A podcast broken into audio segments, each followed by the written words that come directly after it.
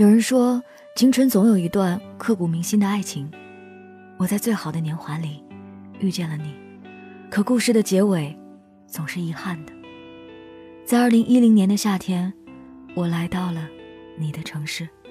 记得第一次相遇，可却有一见钟情的感觉。可是我不敢向你伸出手，而是跟你保持朋友的距离。每次遇见你，我的心总是跳动的很快。像小鹿乱撞。两年后的夏天，记得有一次，我跟你还有你的朋友一起喝酒，你的朋友问我：“你是我的谁？”而我随口一句开玩笑说：“我的男朋友啊。”你说：“真的吗？”当然是真的。当时我并不觉得你是认真的，而是在开玩笑。而下次你的朋友聚会时，我也在。你朋友问我：“男朋友呢？”我一脸茫然地说：“我哪有男朋友啊？”你在这时候却搭了一句：“我不是吗？”当时我还说：“你不是开玩笑吗？”而你却说：“你是认真的。”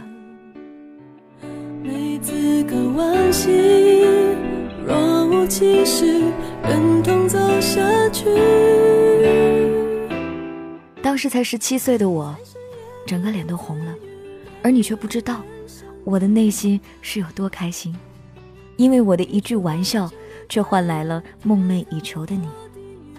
我们的第一个七夕情人节，你匿名的送了一束花给我，或许你不相信，那是我人生收到的第一束花。我立刻就问：“是你送的吗？”你否认了。可是除了你，还会有谁呢？我还沉浸在迷惑当中，你却问我：“那花好看吗？”好看，就是花的颜色奇怪了点儿。你立刻就说：“笨蛋，那是粉紫色。”我就笑你：“不是你送的，你怎么知道那什么颜色啊？”我们两个就像傻瓜一样笑了很久。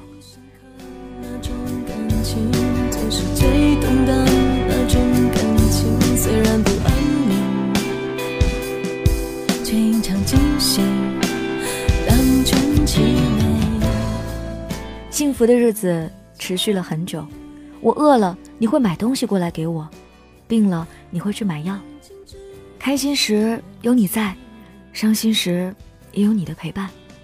一直沉浸在爱情里的我，觉得一切都是美好的。但时间一天天的过去，我们爱情的温水却慢慢的降温了。我们在一起的三年，你发生了很多变化。感觉你的所有时间都不是我的，甚至慢慢的你会以各种借口，有时匆匆一见，你便走了。我相信你的专一，我给你找了好多的借口。乖，没事的，一切都会好的。这种日子持续了很久，失望一点点的累积，存够了离开的原因。我选择了去国外半年，去想想我们的以后。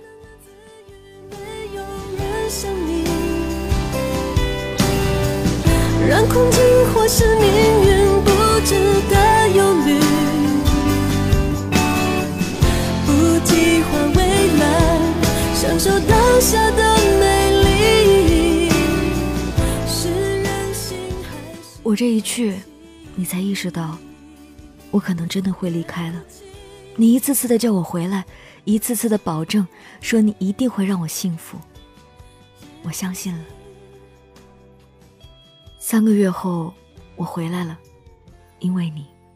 可回来了以后，没有任何改变，你还是那个让我失望的你。我真的很难过，可我还是愿意等。终于在第四年的夏天，我被这些失望和伤心打垮，我决定分手了。你开始怨恨我，在你最低谷的时候，我竟然选择离开你，伤害你。你告诉我你很伤心。但是你知道吗？我也痛苦了很多天。让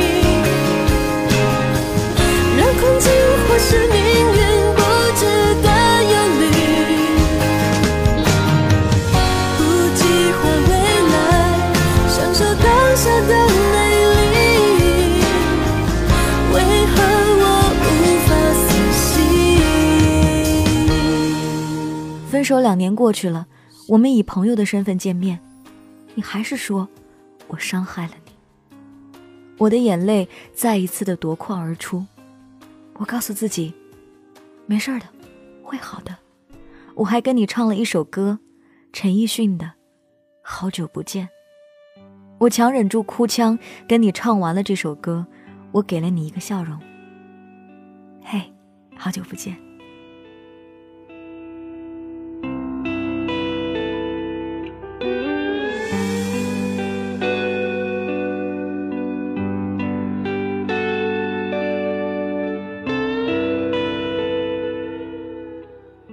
爱情不是每个结果都是美好，最美的爱情却是青春里最刻骨铭心的遗憾。当我放下一切去怀念这段爱过、痛过、路过的爱情，我会感谢，谢谢生命里有你的出现。最后，我想说，我不曾后悔遇见你的每一天，因为有你，我的生命才有过一段轰轰烈烈。谢谢你。曾出现在我的生命里。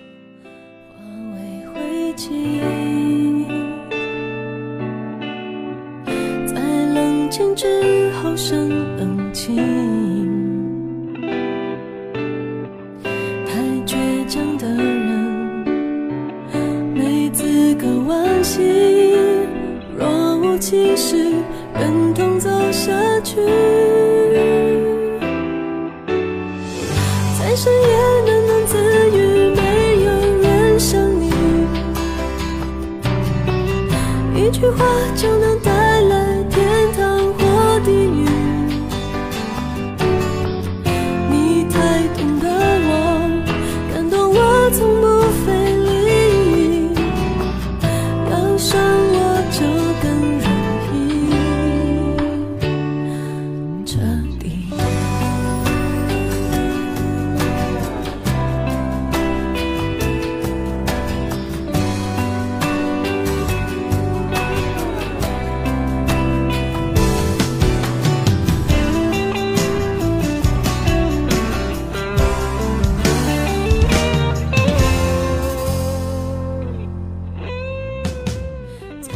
位朋友分享他的凡人故事。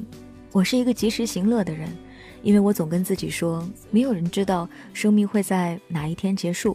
说点不切合实际的，哪一天突然间什么颗星砸向地球，所有的人都离开了这个世界，那个时刻，我会不会觉得很后悔？这辈子我最想做的事情，却还没做。于是我告诉自己，人生无悔，我不要这样。我就是要每天想见谁就见谁，每天想做什么就做什么。我不要被眼前的这些所束缚掉，我要自由。于是，每一段从前的经历，不管好的坏的，都成为我人生当中难得的体验。我现在在写文章的时候，常常把我遇到的故事写进去的时候，我便感谢这段经验。不管我是吐槽这个人，还是在夸奖这个人，还是如何用怎样的论调去写。还好，我还有故事，还好我没有蹉跎了这段岁月。就算在这段路上并没什么人，我也没有辜负了自己。前两天在网络上面很流行一个段子啊，有一个人说：“我总觉得我自己情路不太顺，都没遇到什么合适的人。”另外一个人给他回复说：“情路挺顺了，一路都没什么人。” 一下子就戳中了我的点。有些人都会如此感慨，说没有遇到好人，也没有遇到坏人。那你不妨想想，也没有辜负自己，人生也没有蒙受一段苦难，也是好的。如果人生有一段遭遇，这个遭遇是美好的，亦或者是让你撕心裂肺的，有过也是好的。及时行乐吧，预祝每一个收听节目的人都能拥有现在的美好。今天想见谁就去见谁，别留下遗憾。这里是凡人故事，跟你分享每一个平凡人的真实感动。每一个故事都来源于节目开播以来听众的投稿，我收到了很多很多，我仍然会被故事当中的细枝末节所感动。特别谢谢大家愿意把心事讲给我听，因为每天一个故事，尽管我们更新的这么频繁，但是依然送不出所有的故事。可是我依旧希望，当你写完你的故事的那一刻，在你的内心会得到一种释放。希望你能够持续锁定凡人故事。感谢本期的编辑囧小竹，明天继续来给你讲故事。不计划未来，享受当下的美丽。为何？